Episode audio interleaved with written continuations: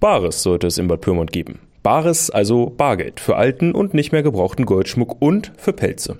Von Montag bis Donnerstag wollte ein Team vier Tage lang Goldschmuck und Pelzmäntel in Bad Pyrmont ankaufen, wie uns Ordnungsamtsleiter Lars Klemme bestätigt. Wir wurden am Montag auch von Bürgern darüber informiert, dass es eine Information oder eine Werbung in der Zeitung gegeben hat, dass Pelzmantel und Goldankauf angeboten wurde.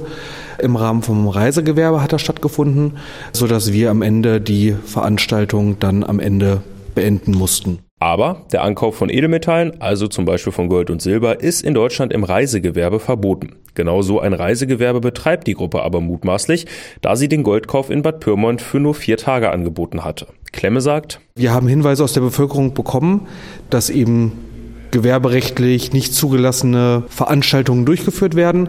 Und aufgrund dieser, äh, dieser Informationen, die wir bekommen haben, sind wir dann, dem sind wir nachgegangen und das hat dann eben dazu geführt, dass wir dann die Veranstaltung komplett untersagen mussten. Wiederkommen werden die Ankäufer wohl eh nicht, denn das Angebot galt ja nur bis Donnerstag. Wie geht's in diesem Fall jetzt aber weiter? Wir prüfen das jetzt. Wir gucken uns an, was jetzt genau im Einzelfall passiert ist, wie schwer das wiegt und dann wird es höchstwahrscheinlich zu einem Bußgeldverfahren kommen, wenn sich die Hinweise erhärten. Wie gesagt, was wir jetzt an, an der rechtlichen Würdigung daraus ziehen, das muss sich jetzt die nächsten Tage genau entwickeln. Aber das ist dann eben gerade ein laufendes Verfahren, also kann ich da jetzt auch wenig Details zu angeben. Und was können diejenigen tun, die in dieser Woche Gold an die Händler verkauft haben? Dann ist auf jeden Fall immer ein Hinweis auch ans Ordnungsamt durchaus sinnvoll, damit wir eben auch einen kompletten Überblick über die Sachlage bekommen, was wir natürlich für den Fall, dass wir wirklich ein Bußgeldverfahren oder andere Schritte einleiten, eben auch als rechtliche Grundlage nehmen können. Da sind wir auf Zeugenaussagen durchaus angewiesen.